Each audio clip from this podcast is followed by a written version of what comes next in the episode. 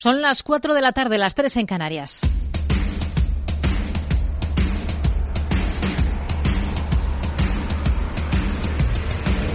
No decida lo que hará el mercado. No se salte las normas de su operativa. No se deje dominar por sus emociones. Mercado Abierto con Rocío Arbiza. Muy buenas tardes. Rebote en las bolsas, aunque es un rebote moderado en el caso español, en un día en el que se han conocido las actas de la última reunión del Banco Central Europeo. Actas sin novedades. Las minutas del organismo no aportan nada nuevo, no tocan el tema de las bajadas de tipos, tan solo se subraya que no hay lugar para la complacencia y que aún es demasiado pronto para confiar en que la tarea de controlar la inflación esté cumplida. Este jueves no tenemos casi macro, tan solo alguna referencia, por ejemplo, en Estados Unidos, donde el paro semanal ha caído al nivel más bajo desde septiembre de 2022. Por tanto, nueva muestra de fortaleza en un mercado, el estadounidense, en el que sigue la temporada de resultados empresariales y en el que tenemos noticias de nuevas salidas a bolsa. La del gigante de las redes sociales, Reddit, que tiene previsto lanzar su oferta pública de venta en marzo, según Reuters, casi tres años después de contratar a sus asesores para explorar explorar esa salida al parque. Colocaría alrededor del 10% de las acciones en la OPV en una compañía valorada en unos 10.000 millones tras su última ronda de financiación hace ya un par de años. Aquí en Europa, el lujo acapara protagonismo por motivos contrapuestos. Sorpresa positiva en los últimos resultados de Richmond y Varapalo para Watches of Switzerland, que ha emitido un aviso de menores beneficios y que se desploma en bolsa más de un 30%. Dos compañías suizas, centro neurálgico de la política y la economía mundial en estos días por el foro de Davos. Una cita en la que hoy el cofundador de OpenAI, Sam Altman, ha reconocido que no hay certeza de lo que va a pasar con la inteligencia artificial, mientras el consejero delegado de Pfizer ha dicho de ella que va a permitir a la ciencia entrar en un periodo de renacimiento que va a acelerar las investigaciones para llegar a resultados mucho más rápidos. También en Davos, el consejero delegado de Repsol, Young Imaz, ha insistido en su idea de que está fallando, se está fallando en las políticas de descarbonización. Por eso cree que Europa debe repensar su política energética. Y año tras año estamos aumentando drásticamente las emisiones de CO2 en el mundo, así que estamos fallando en nuestras políticas. Creo que tenemos que empezar desde este punto de partida, porque creo que tenemos que repensar nuestra política energética. Y por supuesto, tenemos que ser duros descarbonizando, pero con éxito, porque ahora no es cierto que estemos descarbonizando. Hoy Repsol está entre los que se mueven al alza dentro de un selectivo que suma un discreto 0,23% hasta 9.891 puntos después de adentrarse en mínimos de dos meses. Un selectivo en el que Grifols vuelve a caer mientras se habla de la posible unificación de sus dos clases de acciones, las clase A y la clase B, para mejorar la liquidez o también de los requerimientos que habría llevado el Banco Central Europeo a cabo entre la banca. El organismo le habría pedido al sector que detallen sus créditos a Grifols. Día de recortes también en Naturgy, en medio de la polémica por el desembarco de BlackRock en el capital con ese 20% en manos de GIP. Dice su presidente Francisco Reynés que la gestora estadounidense añade estabilidad a las empresas, mientras el fondo australiano IFM ha aumentado su presencia en el capital de Naturgy hasta cotas del 15%. Por lo demás, sigue la polémica en torno a la presión para que regresen las empresas a Cataluña. Hoy el presidente de la COE, Antonio Garamendi, ha advertido de que las empresas necesitan confianza para regresar. Y ha hablado también de la propuesta de la ministra Yolanda Díaz sobre los salarios de los directivos, sobre que hay que abrir un debate sobre ello. Y por supuesto que estamos dispuestos a hablar de la jornada. ¿Cómo no vamos a estar dispuestos? Pero no porque venga una señora a imponernos su criterio porque es su hito y media estrella. Pues lo único que vamos a conseguir de esta manera es realmente, bueno, pues generar más desconfianza en este país. Más allá de ello, la actualidad aquí pasa también por esa decisión del Constitucional de tumbar la reforma que llevó a cabo el exministro de Hacienda, Cristóbal Montoro, en 2016 del impuesto de sociedades para endurecer las deducciones previstas para las grandes empresas. La declara inconstitucional, pero limita las devoluciones. Solo serán válidas las que ya estaban en trámite. A partir de las cuatro y media de la tarde, en nuestro espacio con gestores de fondos, hablaremos hoy con Xavier Cebrián el gestor de uno de los mejores productos de renta variable del último ejercicio, el GBC Gaesco Bolsa Líder. Se trata de un fondo que se revalorizaba en la clase retail casi un 26% en el último año. A las cinco y media, nuestra sección de sostenibilidad, hoy nos vamos a plantear si las pymes realmente pueden asimilar toda esa terminología en torno a esta materia o están desbordadas. Lo vamos a analizar de la mano de Isabel Jiménez, directora general de la Fundación de Estudios Bursátiles y Financieros. Y en el tramo final del programa, a partir de las seis, tendremos consultorio de bolsa esta tarde con Mar Rives, consejero delegado y cofundador de Black Bear Broker. Esto es Mercado Abierto en Capital Radio. Comenzamos. Mercado Abierto, Capital Radio.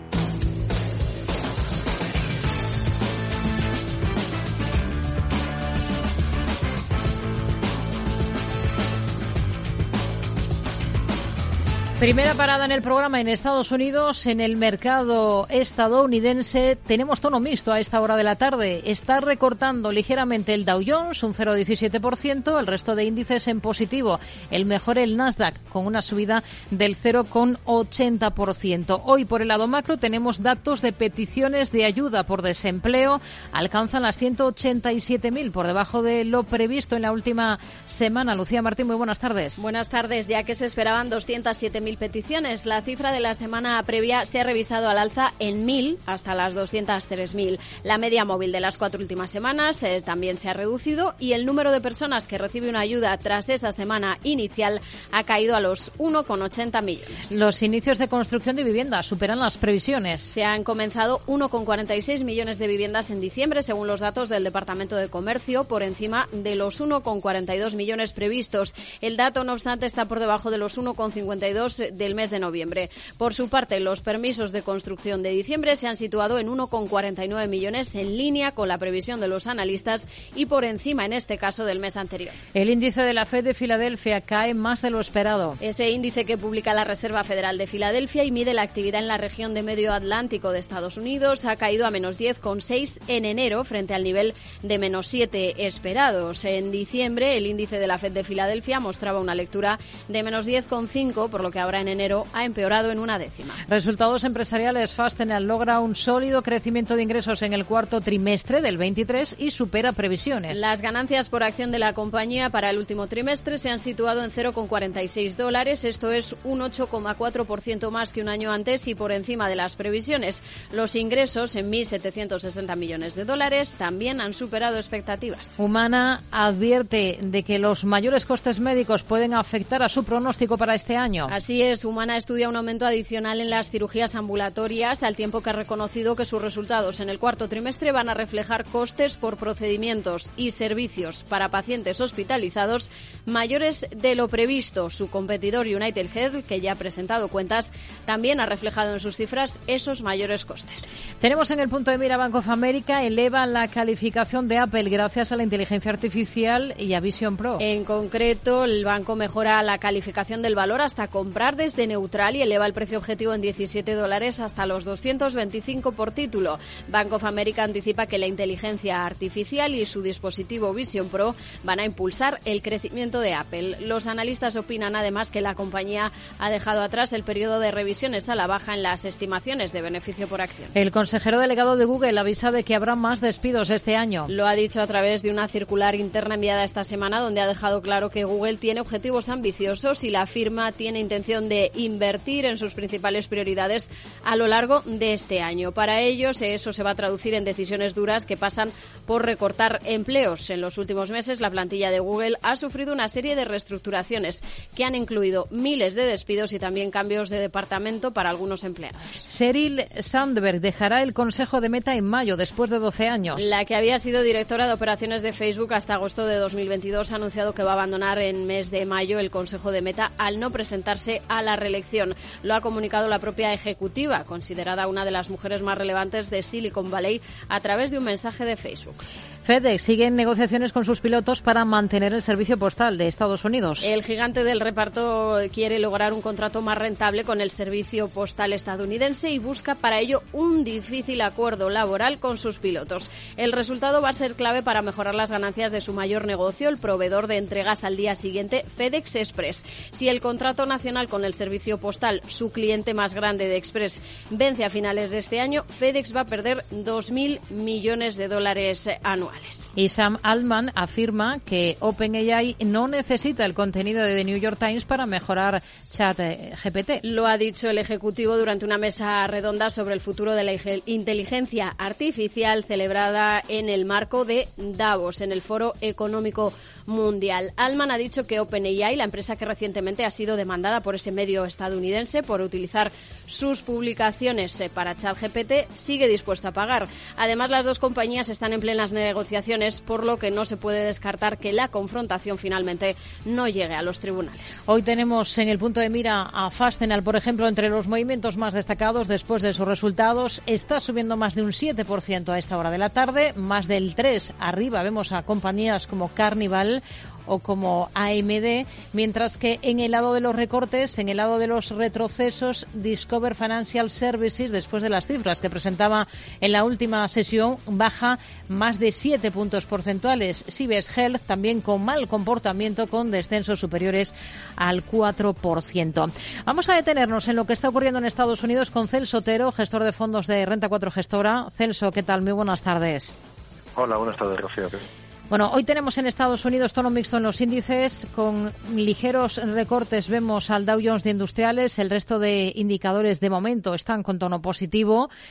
Tenemos además algunas referencias macro sobre la mesa, como es ese dato de paro semanal que vuelve a mostrar fortaleza y, tenemos eh, inicios de construcción de viviendas del mes de diciembre. ¿Qué valoración hace? La verdad es que ambos datos han sido buenos, es decir, vemos como la, los permisos de construcción eh, han sido mejor de lo que estaba estimando el mercado y la revisión del mes pasado también hemos visto cómo mejoraban y el dato de peticiones de desempleo, de desempleo pues también ha sido mejor.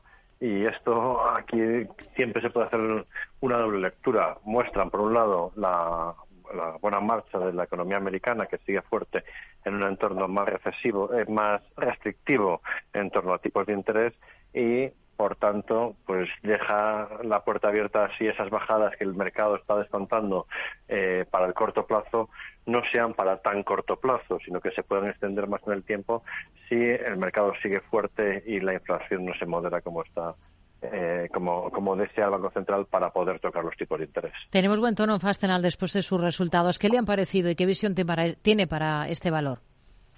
Sí, la verdad es, eh, es un, una compañía que, que, ha presentado unos resultados que han estado en línea, es una compañía que empezó siendo una tornillería ¿no? y poco a poco se fue, fue diversificando a distintas partes industriales. Y es una compañía que nos, ha gustado mucho siempre, es decir, la tenemos en cartera en el fondo global, en el, el Global Acciones nuestro, desde hace muchos años. Y es por una razón que seguimos viendo dentro de la compañía, que es una compañía que está creciendo y además lo hace de una forma rentable, manteniendo unos márgenes elevados, es decir, crece con rentabilidad, que es una búsqueda que siempre hace, tenemos que hacer cuando buscamos una inversión a largo plazo. Y aquí seguimos viendo palancas de crecimiento. Al final está todavía muy centrado en Estados Unidos, tiene también mercado en Canadá y en México, que, que sería casi el 95% de la facturación entre estos tres países, pero vemos como paulatinamente va abriendo distintas localizaciones, tanto en Europa como en otros países. ¿no? Pero esa, esa mezcla sí que nos gusta, la valoración está bastante en línea con lo que históricamente ha cotizado la, compañía, con lo cual tampoco vemos la necesidad que hubiese un de-rating dentro de ellas y nos sentimos cómodos dentro del valor. Se están cotizando las cuentas eh, del cierre de la última sesión de compañías como Kinder Morgan, el operador de oleoductos. ¿Con qué se queda de, de sus números? Sí, aquí hemos visto unos números que han sido un poquito más flojos de lo que estaba esperando el mercado, ¿no? Al final, esto ha sido achacado a, una temporada más suave, de, climatología más suave, y al final hemos visto como, como esos números han sido un poco más flojos de lo que estaban esperando los analistas. Al final, si queremos estar dentro del sector, eh, lo, que vemos es que es una compañía que sí que está cotizando algo con descuento frente a la cotización histórica. Eh, al final es un negocio que es rentable, que tiene buenos márgenes y al final es una compañía que si queremos estar dentro de, este tipo de, dentro de este sector pues sí que nos podríamos sentir cómodos dentro de ella. Hmm. miramos a Meta porque su exdirectora de operaciones eh, Sheryl Sandberg va a dejar el cargo en el consejo de la compañía en el mes de mayo según ha anunciado ella misma. Qué esperan de Meta este año en bolsa pues al final es ver si, bueno, Meta tuvo un ejercicio pasado extremadamente bueno, pero también hay que recordar que venía de, los infiernos, básicamente. Es decir, pasamos de esa eh, de estar hablando al metaverso, perdió totalmente el interés. El año pasado sí que hubo un cambio, un cambio que donde se vio un poco se focalizó en esa mejora de rentabilidad, en esa mejora de resultados y hay que tener en cuenta que Meta es una compañía eh, que sus ingresos vienen principalmente de la publicidad y en este sentido eh, pues uno de los grandes riesgos que se ha puesto siempre sobre la mesa es la parte de la competencia de TikTok. Al final los reels de Meta eh, parece que están mejorando, están captando el interés en la parte de publicidad, está creciendo este mercado y si sigue creciendo eh, en, la parte de ingresos de, eh, eh, apoyado en Reels, pues debería seguir apoyando la cotización si el mercado de publicidad sigue, sigue positivo durante este ejercicio. Parece que Goodyear va a nombrar al ex ejecutivo de Stellantis, Mark Stewart, como nuevo director ejecutivo a petición del inversor activista Elliott Investment Management. ¿Qué visión tienen ahora mismo para una compañía como esta, como Goodyear? Pues a ver, eh, al final nosotros eh, sí que es cierto que, la compañía cotiza una valoración eh, muy poco exigente. Al final los ratios que está cotizando pues son bajos. Al final, desde que entró Elliot en el accionariado, ha, habido cambios, ha habido cambios en el CEO y también lo que ha mm, lo que ha movido es hacia un cambio del plan estratégico. ¿no? Se han focalizado en hacer un plan para los próximos dos ejercicios buscando ese recorte de costes, eh, realizar desinversiones, optimizar su cartera, no centrarse en tanto, en, tanto producto, sino en buscar la rentabilidad dentro del producto. Si este plan al final se lleva a cabo y que tampoco es demasiado ambicioso, pues es verdad que la compañía, aún no eh, aunque no mejorasen de forma significativa las ventas porque el mercado no acompañase, pues sí que podríamos ver un re-rating porque provocaría una mejora de márgenes y los inversores estarían dispuestos a pagar mayores márgenes en una compañía de mayor calidad. Hmm. Al cierre, se esperan las cuentas de PPG Industries. ¿Qué, ¿Qué espera de los números de la compañía? Sí, la verdad es que aquí es una compañía que ha ido creciendo durante todos estos ejercicios. Es una compañía que está centrado en lo que son eh, pinturas y, recubrimientos, ¿no? En la, tanto en la parte industrial como eh, eh, como, de, de, carreteras y, demás, y, bueno, y en distintas industrias trabaja. Y aquí lo que estamos esperando para, eh, para esta presentación de, cierre de, eh, para este cierre de la, de la sesión es unos crecimientos bastante fuertes, ¿no? Eh, crecimientos en torno al 22% del beneficio, que sería el, el cuarto trimestre que tienen crecimientos por encima del 20% en un entorno muy positivo. Y, y, lo que estamos viendo ahí que las que las ventas para este trimestre estén en torno a los 4,27 en 4.270 millones y, para, y el beneficio en torno al dólar con 50. Estaremos muy pendientes de los resultados de la compañía al término de esta sesión. Celso Otero, gestor de fondos de Renta 4 Gestora. Gracias, muy buenas tardes. Muchas gracias a vosotros. Buenas tardes. Capital Radio, la genuina radio económica. Siente la economía. Fascinante, mágico, sorprendente, emocionante. ¿Te apetece descubrir Macao? Fusión de culturas, experiencias auténticas. Deporte, música, patrimonio y vida. Tradición y modernidad, gastronomía, noche y día. Ven y experimenta Macao. Hey, asistente, ¿cuál es el mejor fondo de inversión del año? Hay aproximadamente 54 millones de resultados. ¿Quieres que los lea? Buf, mejor que no. Puedes seguir buscando entre millones de contenidos, pero un asesoramiento de calidad solo te lo dará un especialista. En Renta 4 te ofrecemos un servicio de asesoramiento gratuito siempre que lo necesites. Entra en r4.com y descubre cómo te podemos ayudar. Renta 4 Banco. ¿Quieres más? Mercado Abierto, Capital Radio. El broker CMC Markets patrocina los valores y noticias protagonistas de la Bolsa Española.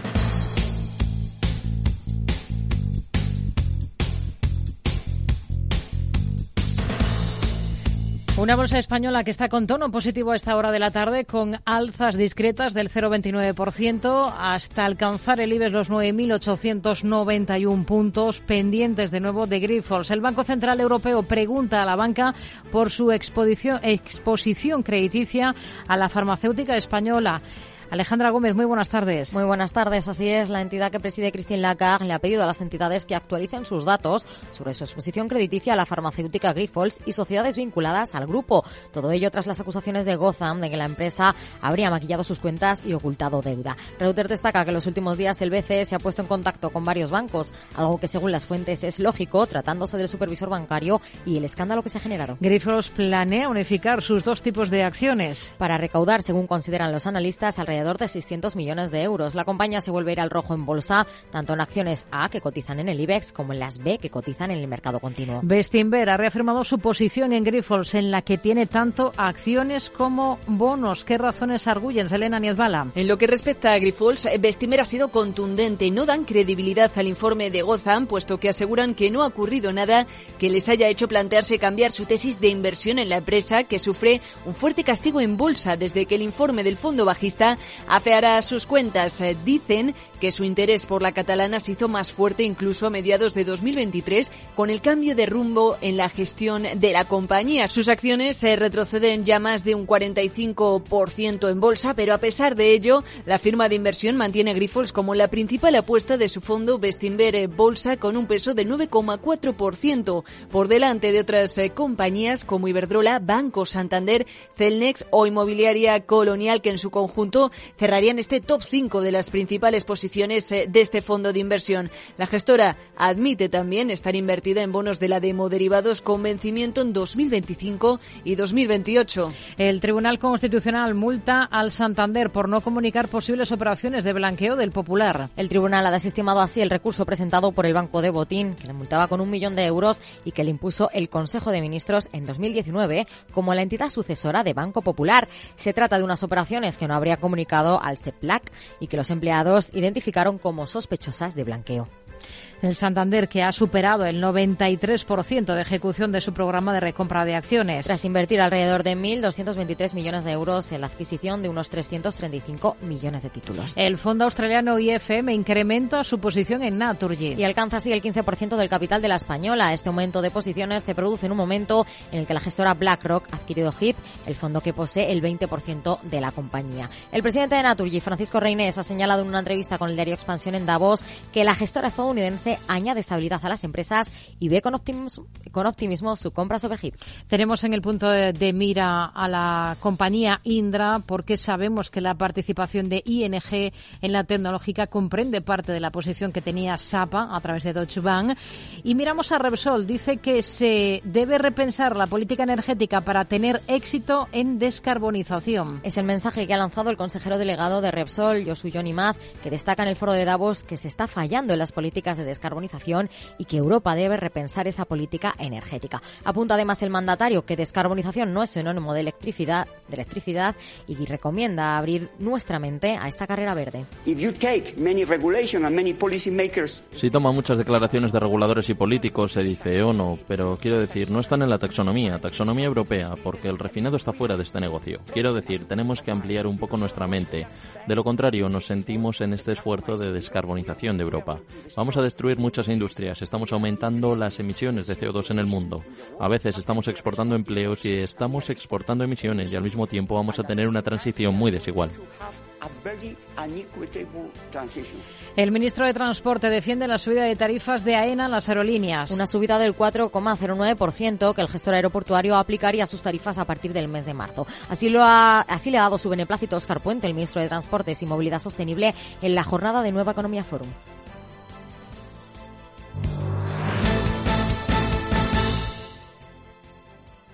El broker CMC Markets ha patrocinado los valores y noticias protagonistas de la Bolsa Española. Son algunos de los valores que destacamos esta jornada en la Bolsa Española. Hay algunos del mercado continuo que son noticia como Adolfo Domínguez porque ha presentado resultados, ha perdido 2,7 millones de euros en los nueve primeros meses de su ejercicio fiscal y también tenemos, por ejemplo, eh, contratos de OHLA que se ha adjudicado un nuevo proyecto en Estados Unidos por más de 300 millones de euros. Vamos a mirar lo que está ocurriendo en la bolsa española, vamos a buscar ya el análisis de la mano de Antonio Aspas, socio de Bayern Hall Gestión de Activos. ¿Qué tal, Antonio? Muy buenas tardes.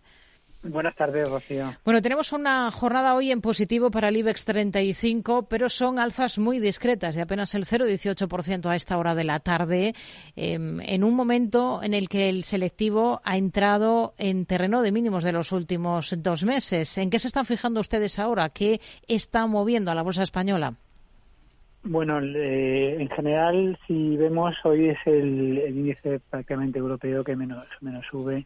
En cambio, pues la semana pasada estaba teniendo eh, un comportamiento superior al del resto de índices europeos lo que está afectando otro día más, yo creo es la falta de confianza con Grifols, con fuertes caídas y tampoco el sector financiero está ayudando demasiado. Mm. Se está hablando mucho en el mercado de un par de opciones que Grifols tendría en mente para afrontar la situación en la que se encuentra. Una sería simplificar su estructura y otra unificar las acciones tipo A con derecho a voto y tipo B sin derecho a voto. ¿Qué, qué les parecerían ustedes ambas acciones? ¿Les ve sentido? Bueno, la primera, sin ninguna duda, todo lo que sea claridad y simplificar estructura sería interesante. Y la segunda, pues eh, lo que están queriendo, por lo menos lo que he entendido, lo que quieren hacer es que los, eh, los accionistas que tienen las acciones sin derecho a voto paguen una prima por conseguir ese voto. Eh, la cuestión es si lo van a conseguir o no y cuánto dinero conseguirían por ello. Por lo demás, se sabe que Grifols ha contratado al bufete estadounidense Proskauer para emprender acciones legales contra Gotham City eh, también se sabe que hay otro fondo bajista que esta semana ha entrado en la compañía. Después de más de una semana desde que se desatase toda la crisis en torno al valor y a punto de cumplirse ese plazo que le ha dado la CNMV a la compañía para que detalle las dudas que le ha planteado, ¿qué opinión tienen ustedes ahora mismo de todo lo ocurrido en torno a Grifols? Bueno, la verdad es que nos, resulta curioso porque yo creo que prácticamente el 90 o el 100% de las noticias que, que publicó Gotham sobre Grifols ya eran conocidas por el mercado, o por lo menos por cualquiera que quisiera estudiar un poco la compañía. Eh, nosotros tuvimos acciones de Grifols en el pasado y en el 2020 ya vendimos pues, por esa complicada estructura accionarial, por el elevado apalancamiento y, como digo, no nada nuevo.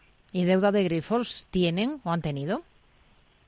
No, hemos, bueno, no sé si hace muchos años igual hemos tenido, pero eh, no, no pagaba demasiado para, para una compañía tan apalancada.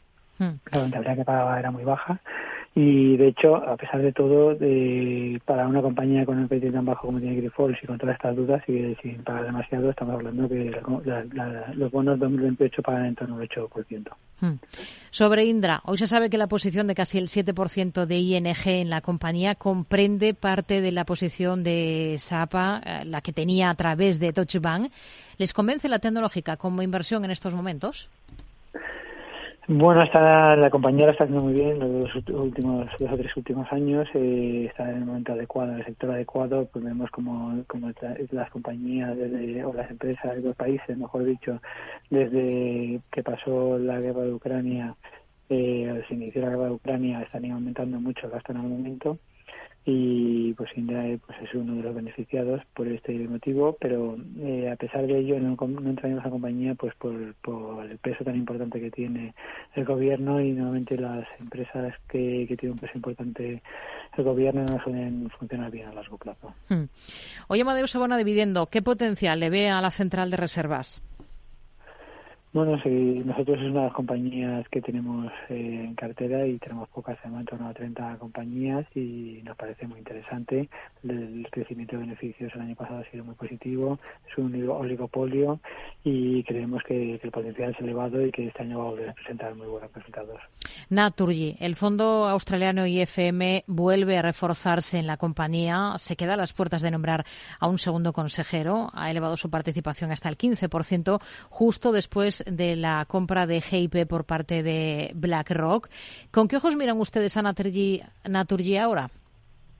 Bueno, eh, es una compañía que, lleva dos años prácticamente en el mismo sitio, la cotización, lo que ha dicho que, que por múltiplos, pues que no esté especialmente cara, porque los beneficios han crecido este tiempo, pero con una liquidez limitada y creemos que hay mejores opciones dentro del sector eléctrico.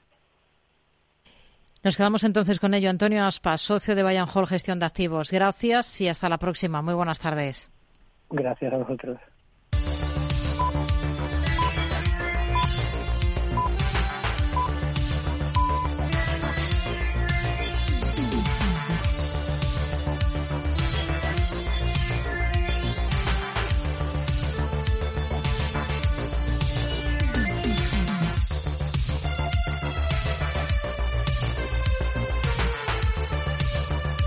Comprobamos cómo están las cosas en el resto de índices europeos en esta jornada. También vemos una jornada positiva, aunque muy discretos los avances para la Bolsa de Londres, apenas del 0,07%. Mejor tono, mayor rebote en el DAX alemán del 0,72%, según las pantallas de CMC Markets Brokers, mientras la Bolsa francesa, el selectivo K40, repunta un punto porcentual. Vamos a ver qué protagonistas destacan esta jornada. Alejandra Gómez. Este jueves es el sector naviero el que vuelve a estar en el centro de la actualidad europea, porque la danesa Maersk ha señalado que las interrupciones relacionadas con el clima en los puertos del norte de Europa y el desvío de buques lejos del Mar Rojo son los causantes de la congestión en las terminales de contenedores y de los problemas en las cadenas de suministro. Y nos movemos al sector del lujo en Suiza porque Richmond reporta un aumento de las ventas en China en su último trimestre, una noticia que dispara sus acciones en bolsa y que ha ayudado además a impulsar las ventas de su último trimestre. En otro orden de cosas, tenemos novedades en el sector farmacéutico con todos los ojos posados en Bayer. La compañía es noticia porque prevé numerosos despidos en Alemania, sobre todo a nivel directivo, con el objetivo, dice, de reducir jerarquías, eliminar burocracias y racionalizar estructuras, así como acelerar los procesos de toma de decisiones. Todo ello mientras este jueves conocemos además que, según Reuters, Valle probablemente retrasará la presentación de planes de separación en una reunión informativa para los inversores programada para principios de marzo, ya que su director ejecutivo prefiere centrarse en esa reorganización interna. También en Alemania, Birkenstock advierte de sus ganancias anuales que podrían verse presionadas porque mientras busca una expansión global multi y complica así su pronóstico de ventas para 2024. También destaca el sector automovilístico en el país porque el regulador de competencia en Suiza investiga a BMW por posible violación de la ley antimonopolio. La germana también está en el punto de mira porque ha firmado una asociación con la startup de robótica Figure para desplegar sus robots humanoides en las instalaciones del fabricante de automóviles en Estados Unidos. Ya en las Islas Británicas es el sector financiero el que ocupa portadas porque el director ejecutivo de Barclays dice que va a buscar un banco más equilibrado para aumentar la rentabilidad y todo ello mientras en Francia Airbus duplicará sus adquisiciones de la India hasta los 1.500 millones de dólares. En el sector asegurador, Bruselas aprueba la adquisición de Liberty Seguros por parte de la italiana Generali al concluir que no plantea conflictos de competencia. Y ya en telecomunicaciones, eh, la Comisión Europea elude comentar novedades de la fusión Orange Mobile y se remite al 15 de febrero como fecha para tomar una decisión. Son algunos de los protagonistas de esta jornada en Europa. Vamos a mirar en detalle algunos de estos nombres de la mano de Xavier Brun, responsable de renta variable europea de TREA Assets Management. Xavier, ¿qué tal? Muy buenas tardes. Hola, muy buenas tardes. Bueno, en el sector de lujo tenemos dos fuerzas encontradas esta jornada. Por un lado, un impulso favorable por esos mejores resultados trimestrales de Richmond y por otro, la referencia del profit warning de una compañía relojera suiza, ¿no? ¿Le convence Richmond? Pues la verdad es que sí. Ah, me convence, en especial lo que me convence de Richmond es el mensaje. Lo que ha dicho es que, o sea, Richmond es una compañía donde el 40% de las ventas provienen de Asia. Y lo que ha dicho que, oye, que ahí el crecimiento parece saludable y ha vuelto, cosa que indica que China y en especial también Japón resurge muy afectados este último año. Luego también indica que las ventas retail han mejorado, en especial en Estados Unidos, donde hay muchas compañías de lujo que ahí tienen puestos parte de sus, de sus beneficios. Pero todo esto lo que me está diciendo es que el lujo se está por, por, eh, polarizando. Eh, aquí tenemos un, lujo aspiracional y un lujo absoluto. Eh, por ejemplo, Richmond, pues como bien indicabas, pues la Watches of, of, Switzerland, um, pues al final ha dado un mensaje muy bajo. Hmm. Eh, Burberry, por ejemplo, también un mensaje muy bajo. En cambio, Richmond, pues parecido a Hermes o Louis Vuitton, pues está diciendo que, oye, pues parece ser que lo peor que está por venir, que será esta primera mitad de 2024, la sorteará de una forma muy positiva. Y todo ello con un PR de 15. Así que hay cosas en lujo que las vemos bastante atractivas. Hoy tenemos en el punto de mira ST Microelectronics. Hemos visto una caída menos pronunciada de lo esperado en los beneficios de la taiwanesa TSMC. Esto impulsa a compañías eh, como ST Microelectronics, no es la única, hay otras también, por Infineon, por ejemplo, también está repuntando esta jornada. ¿Qué potencial le ve a, la compañía francesa? Pues la verdad es que, como bien has indicado, la taiwanesa TSMC eh, lo que nos hace es los chips de prácticamente todo el mundo. Pues el mensaje de que ha invertido más en capacidad o invertirá más en, capacidad, lo que nos está diciendo es que la demanda parece ser bastante positiva. Y nosotros en especial en STMicro somos bastante positivas, la tenemos en y nos gusta mucho. ¿Por qué nos gusta?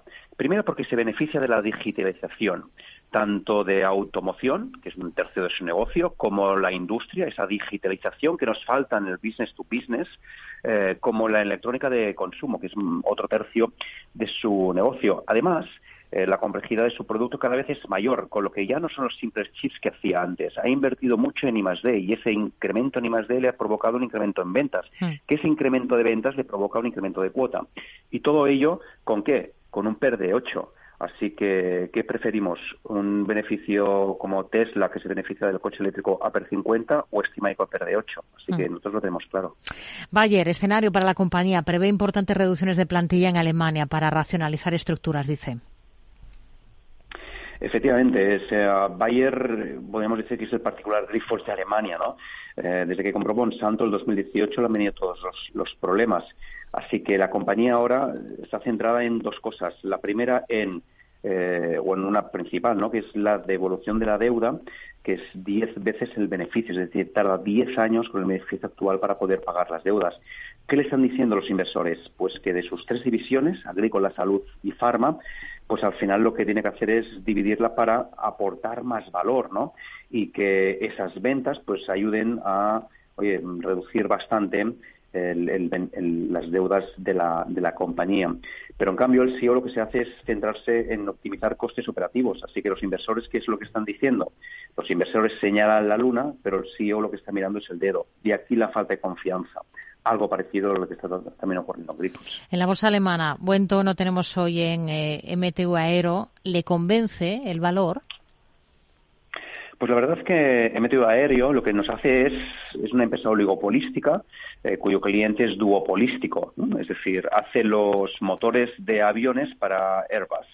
Nos gusta el sector y nos gusta mucho por el crecimiento mm, tan fuerte que tiene, pero preferimos estar en Airbus que no tanto en MT eh, Aero la compañía, la verdad, que ha dejado atrás sus problemas con los motores después de su relación con, con Pratt Whitney y esto es lo que ha mostrado hoy pues el analista de BNP, que lo que ha hecho ha sido aumentarle su recomendación a compra. Pensamos que es un sector bastante bueno. Es muy difícil entrar eh, en, ser un proveedor de la compañía como un con un producto como un avión. así que, oye, nos gusta, nos gusta bastante, pero preferimos estar en, Airbus que en Emitu Aéreo. Saber Brun, responsable de renta variable europea de Triases Management. Gracias. Buenas tardes. Adiós, gracias. Buenas tardes. Diez años contigo. Capital Radio.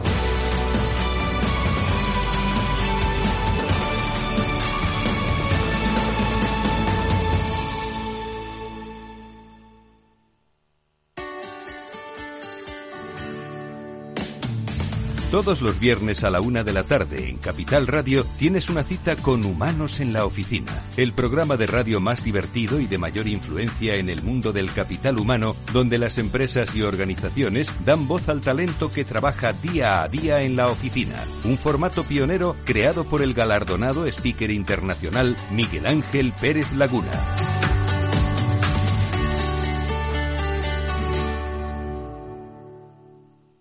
Mercado Abierto con Rocío Arbiza.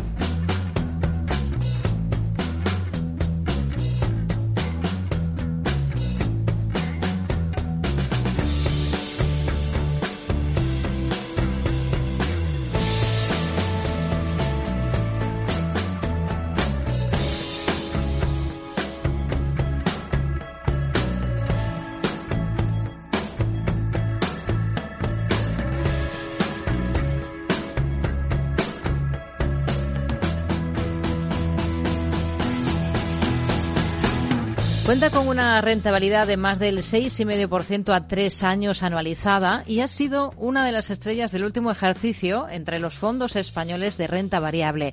Hablamos del GBC Gaesco Bolsa Líder. Esta tarde en esta sección con gestores de fondos en Mercado Abierto, en Capital Radio, vamos a escudriñar las claves de su gestión de la mano del responsable del fondo, Xavier Cebrián. ¿Qué tal, Xavier? Muy buenas tardes. Hola, muy buenas tardes. Bueno, ¿de qué revalorización al final estamos hablando en el fondo en el último ejercicio, en 2023? Sí, en 2023 el fondo GBC Gaesco Bolsa Líder tiene tres tipos de acciones según la comisión de, de, gestión. La clase retail, que es la comisión más alta, ha obtenido un 25,90% por encima de, del IBEX 35, que es un 22,76, y la clase, el otro extremo institucional, ha obtenido un 27,80%. Ah, pues por dentro de ahí es muy, muy contento pues por este año pues para haber superado el, el, IBEX, el índice de referencia. ¿Y dónde piensa que ha estado la clave a su juicio de, de que haya superado a, al comportamiento del IBEX? La bolsa española ha ido bien en el último año, pero no todos los fondos de renta variable española le han sacado el mismo partido. Sí, bueno, aquí a ver, yo diría más o menos el acierto del gestor en la selección de, compañías. Yo aquí a lo mejor destacaría dos, dos, grandes puntos. El primero es el porcentaje de inversión que ha, que ha tenido el, el, gestor en el fondo, porque, bueno, ha sido un año sí que muy bueno en rentabilidad, pero como prácticamente todos los años pues siempre ha habido temas, uh, pues esta recesión tan anunciada que, que, había, que al final no se está produciendo. En el primer trimestre hubo todo el tema de la crisis bancaria, entre comillas, ¿no? el tema del Silicon Valley en Estados Unidos, luego se trasladó en Europa con los bancos suizos. Um, la guerra entre Gaza, Israel, bueno, varios temas que a lo mejor el, gestor más cortoplacista o corto de miras, pues sí que podría haber tenido algo de temor y bajar exposición al fondo y al final pues esto uh, se ha perdido gran parte de, la subida. Y, a lo mejor el otro punto también que destacaría uh, para que otros fondos no, no hayan seguido el, el, IBEX 35 es la exposición en el sector bancario porque el IBEX 35 en los bancos representan, yo diría, más del 30% del, del IBEX 35 y hay mucho gestor value o gestores que tienen el sector bancario uh, tachado, que no, que no invierten en él y claro, mm. si, si el IBEX sube y no, tú no tienes bancos, pues es muy fácil que te quedes atrás. Mm. ¿Cuáles han sido las posiciones al final que más le han aportado al fondo en el, en el último año, en el último ejercicio? Sí, diré que el conjunto de la cartera ha funcionado bastante bien. La mayoría de ellas, pues, han tenido uh, rendimientos positivos. A ver, por ponderación, son uh, las que tenemos más ponderación, son los que más han impactado en la rentabilidad del fondo. Pues aquí, bueno, sé, por ejemplo, destacaría BBVA. El banco, pues, ha, subido, la cotización ha tenido muy buen comportamiento. Pues, todo el tema de, de, de México, España está yendo muy bien. Uh, diré, BBVA es sin duda el, el uno de los que, que más ha impulsado la rentabilidad. Luego, por ejemplo, también Tubacex. Tubacex es una compañía que también uh, tenemos fuertemente ponderada en, en, el fondo. Aquí invertimos en 2021, cuando todo el mundo estaba un poco fuera. Recordad pues, los precios del petróleo.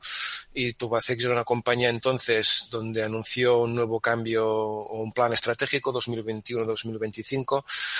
Y uh, yendo más a, productos de más valor añadido y un recorte de costes a nivel global de compañía.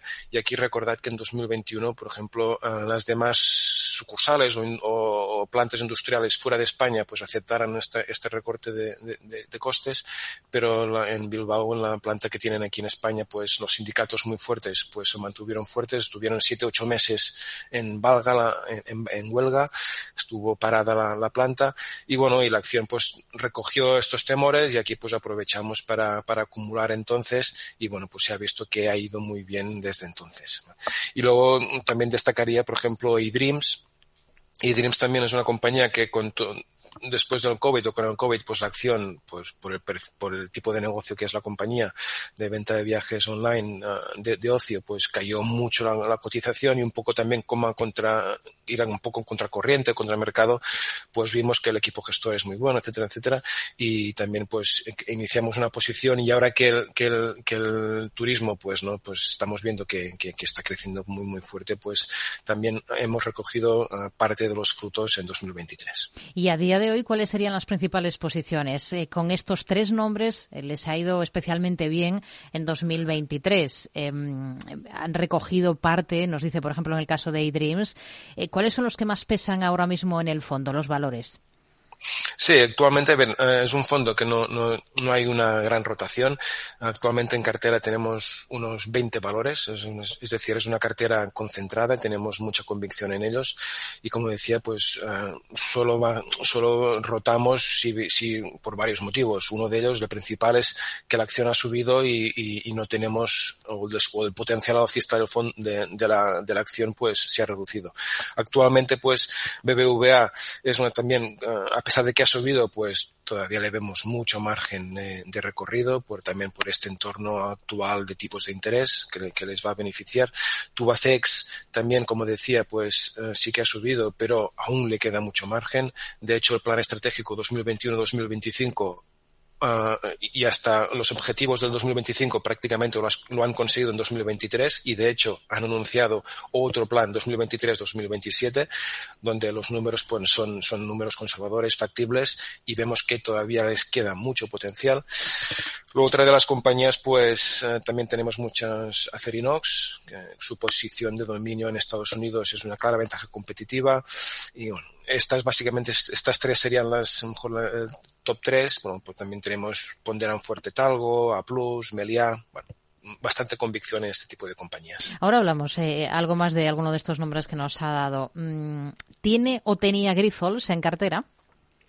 No, aquí por suerte pues no tenía Grifols. Sí que Grifols pues es una compañía de, de, mucha calidad y sí que es cierto que tiene muchos de los de los tics o de los checks que, que buscamos cuando cuando incluimos una compañía en, en, en la cartera. Es, es, una compañía, pues es un líder mundial en el plasma, un sector que crece, uh, fuertes barreras de entrada, oligopolio, uh, capital o, o la estructura accionarial, pues la familia también está detrás, pero había uno que no, que no nos cuadraba y era la deuda, ¿vale? El, el, nivel de apalancamiento de la compañía. Por muy buena que sea la compañía, por mucha calidad que tenga, um, somos disciplinados en, también en, en, este punto y al final pues uh, veíamos que la deuda era, era niveles mm, apalancados elevados por, por, el negocio que era y, y, bueno, y ya no solamente por Glyphos en particular, sino por las compañías endeudadas un poco en general, um, cuando tienen demasiado nivel de deuda, pensamos que el equipo gestor uh, toma decisiones no pensando en el inversor, en el accionista, es decir, en crear valor, en comprar otras compañías, sino que al revés, pues eh, toma sus decisiones en función de reducir estos niveles de deuda y esto pues se conduce a, a venderse negocios que a lo mejor no, no, no se venderían si, estuvies, si estuviesen bien, bien saneados. Es decir, eh, pensamos que compañías endeudadas piensan más o trabajan más por los bancos para reducir la deuda y no tanto crear valor para, para el inversor. Hmm. Eh, nos hablaba antes de, de Talgo. Eh, la OPA sobre la compañía se hace, se hace de rogar, se hace esperar. ¿Es lo que mm, están esperando ustedes en, en una compañía como Talgo, invertidos en ella? Sí, Bueno, aquí te digo, no, invertimos tanto por especulaciones o rumores, que no son rumores, que es un hecho relevante que la compañía publicó en, la CNMV, de ¿no? que un, grupo húngaro, inversor húngaro, pues estaba detrás de, de, de la compañía intentando hacer una oferta a 5 euros por acción. Nosotros no invertimos en, en este tipo de, de, especulaciones de si manéis o si no.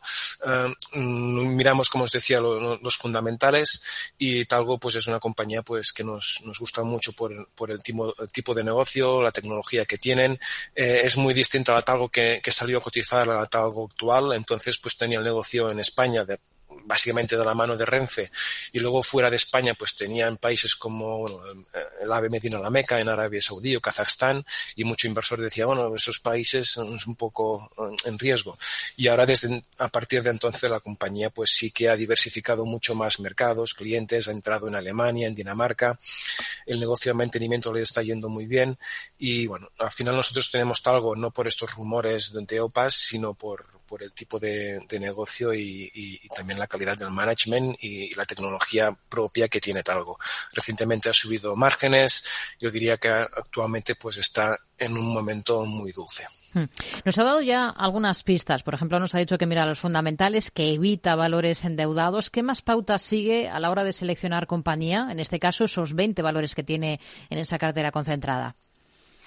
Sí, al, al final, a ver, buscamos compañías donde el mercado crece, intentamos que sean uh, muy buenos en lo que hacen, si puede ser, pues, líderes mundiales, uh, contengan barreras de entrada, que sean estas barreras, pues, mantenibles en el tiempo, márgenes sostenibles, um, niveles de deuda, hay una alineación de intereses entre inversor y, accionista, ¿no? por eso también las compañías familiares nos, nos gusta.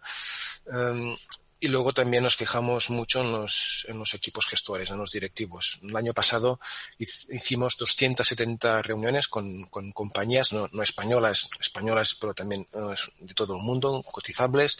Y esto pues nos da, nos da mucha información porque al final cuando te reúnes con el director general, el director financiero, lo que intentas tú percibir es uh, si es de vocación de largo plazo o, o cortoplacista. Y, y bueno, pues aquí uh, intentamos buscar pues compañías de este perfil con gestores uh, de visión más a largo plazo y con catalizadores pues pues buenos y, mantenibles en el tiempo. Una vez seleccionadas todas estas eh, compañías en las que confían, eh, ¿cómo, ¿cómo organizan los pesos que le dan a cada una de las eh, posiciones? Sí, al final, bueno, los pesos um, van en función, una vez han entrado en, en la cartera, y si entran en la cartera es que reúnen pues todos estos requisitos que, que antes comentaba mm. y básicamente pues se hacen por el potencial alcista que tiene la compañía. A mayor potencial o mayor convicción pues mayor, mayor es el peso y compañías pues donde la cotización va, va subiendo y va recortando a la vez pues este potencial alcista que nosotros pensamos que tiene pues vamos reduciendo el peso. Hmm. Hablábamos antes de bancos. Nos decía eh, que una de sus principales posiciones en cartera sigue siendo el BBVA, pese a ese buen comportamiento del último ejercicio. Le siguen viendo margen de recorrido, pero lo cierto es que este año el sector eh, financiero, tarde o temprano, tiene que empezar a digerir eh, ese cambio de paso del Banco Central Europeo, porque empezarán las bajadas de tipos. es esperable que después de, del verano. a partir de ahí, ¿ustedes irían planteándose ya en ir rebajando peso en, en banca?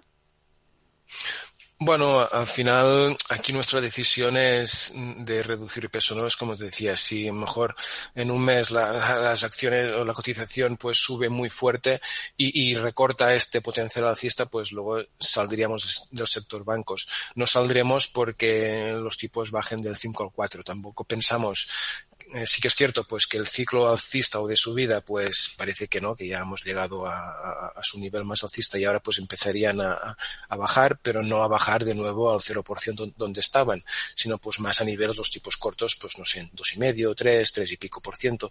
Aún así pues son niveles uh, muy buenos para, para de, escenario para un sector bancario mm. y aquí pues un poco hago un poco, no sé, la comparación con, con el precio del petróleo.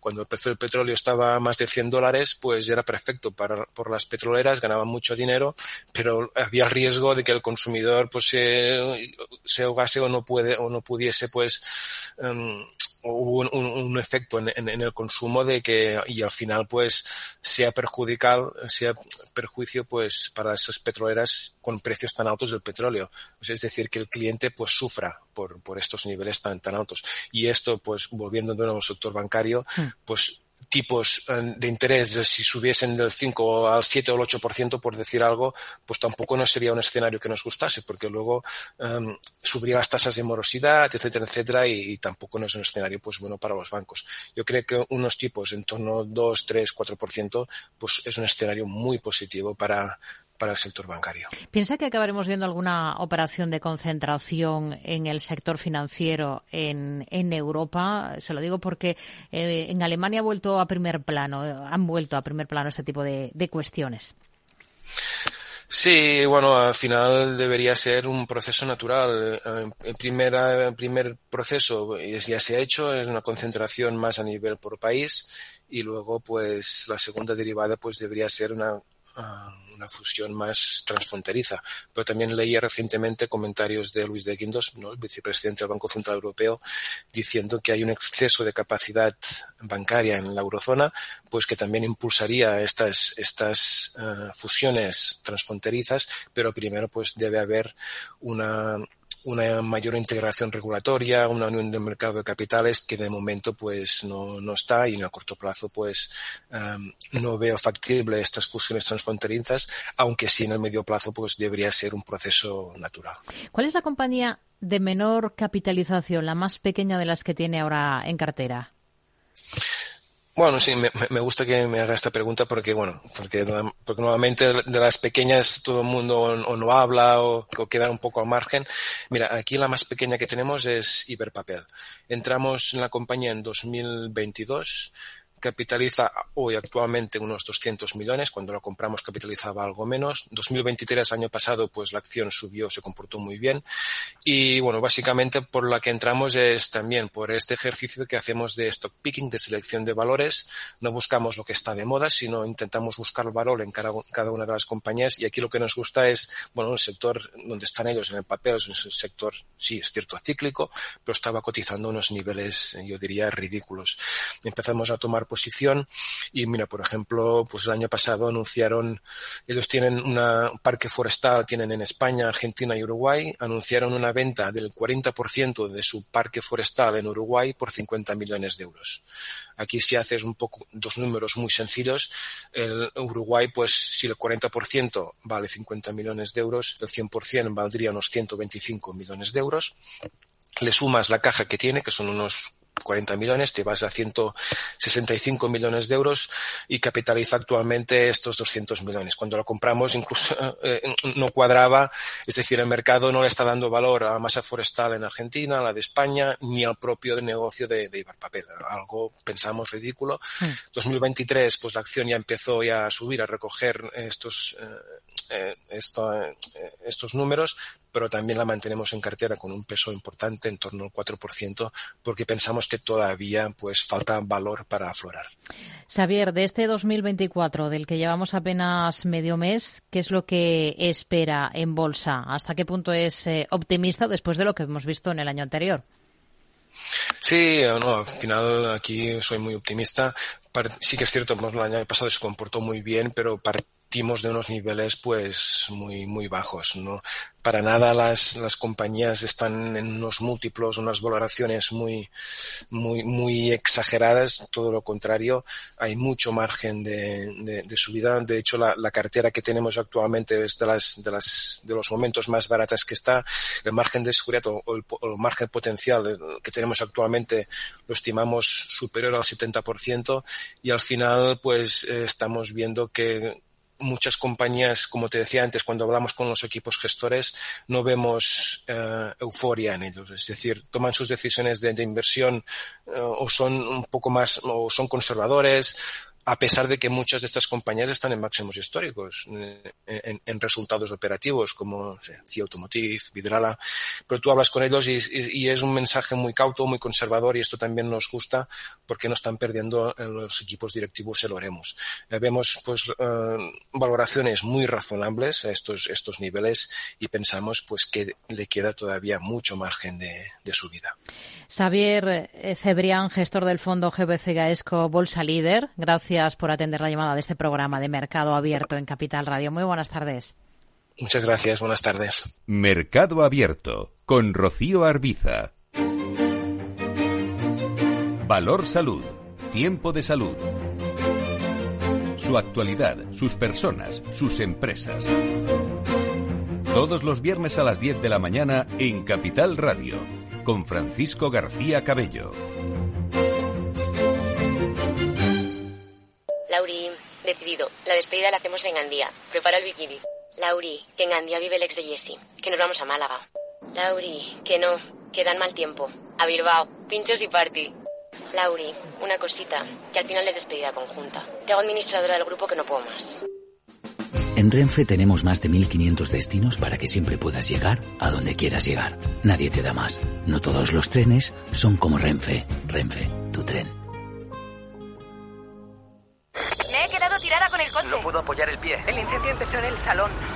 En estos momentos, ¿qué seguro elegirías? Elige Mafre, el mejor servicio 24/7 en acción, con más de 3.000 oficinas, 2.000 gestores telefónicos y 13.000 mediadores a tu disposición. Mafre, la aseguradora de más confianza en España. Si te consideras un apasionado de los mercados financieros y te interesa la bolsa, debes saber que comprar o vender acciones y ETFs con XTB no tiene ninguna comisión hasta 100.000 euros. Abre tu cuenta 100% online en 5 minutos. Un broker, muchas posibilidades. XTB.com.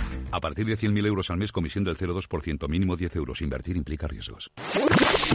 Capital Radio. La genuina radio económica. Siente la economía.